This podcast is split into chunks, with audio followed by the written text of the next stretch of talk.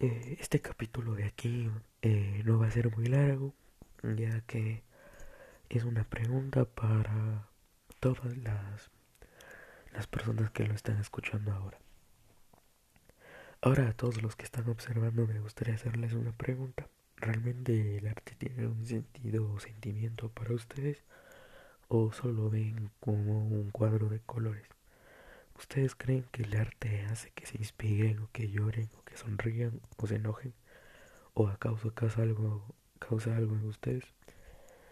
Recuerden que no existe una respuesta mala o, o buena sobre esto.